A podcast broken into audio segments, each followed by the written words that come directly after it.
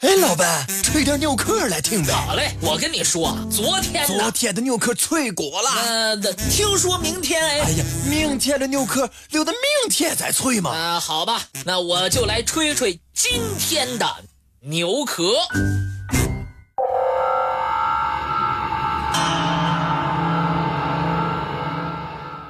英国中央银行，也就是英格兰银行。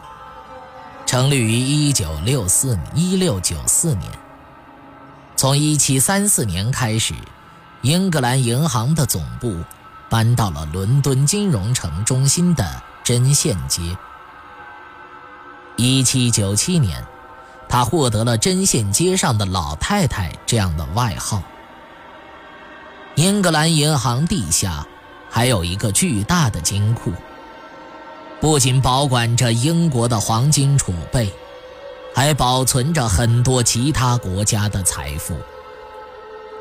黄金是一种很有意思的物质，尽管它金灿灿的外观很有吸引力，让人无法拒绝，本身稳定性又很高，从泥土里挖出来却能保持纯净本色。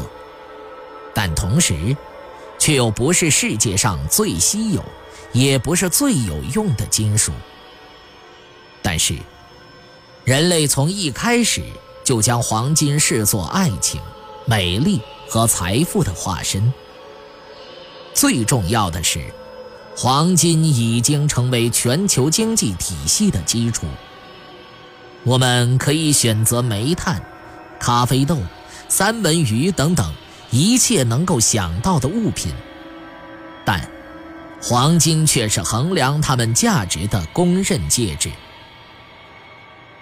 一八四四年，英国正式采用金本位，也就是英镑的价值直接与特定重量的黄金挂钩。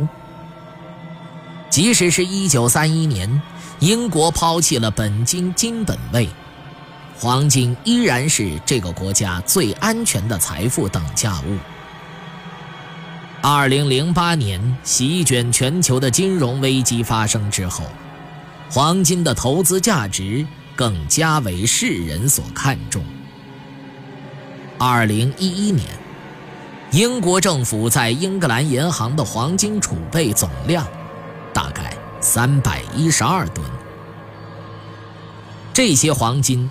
相当于两万三千根二十四开金条。英格兰银行金库中，还存有全球其他各国价值数十亿英镑的黄金。而在此存放黄金储备的国家，一般都在本土都没有够大、够安全的合适金库来存放。当英格兰银行。一七三四年启用现在的位置时，英格兰银行的大门就成为全世界第一个专门为银行设计的大楼。十八世纪末和十九世纪初，约翰·索恩爵士为这个建筑设计做出了巨大的贡献，包括添加了一面没有窗户的墙壁。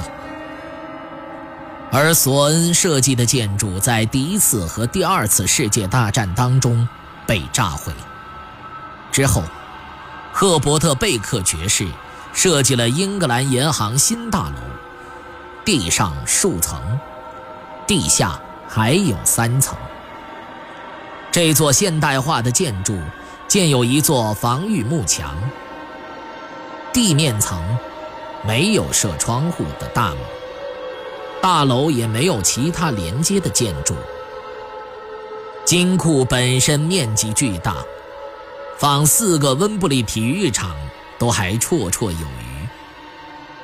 由于伦敦大部分的地区，包括英格兰银行所在地，都建在陶土地上，因此，如果地下金库内的金条从上往下一直垒到天花板那么满的话，金库并不具备承受相应重量的能力，因此，金库内一定会留有富余的空间。事实上，在存放金条的时候，每摞金条不会超过四块，这样才不会对金库造成损坏。金库外墙采用了防爆设计，因此，金库也充当了第二次世界大战空袭时英格兰银行员工的避难所。不过，也有传言称，英格兰银行的安保严密程度和它的重要地位并不相称。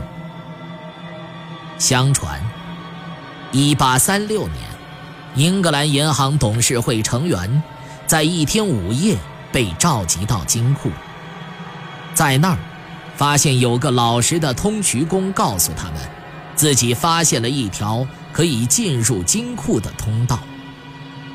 这群银行家们感激不尽，给了这位通渠工八百英镑，以感谢他的大公无私的精神。当时。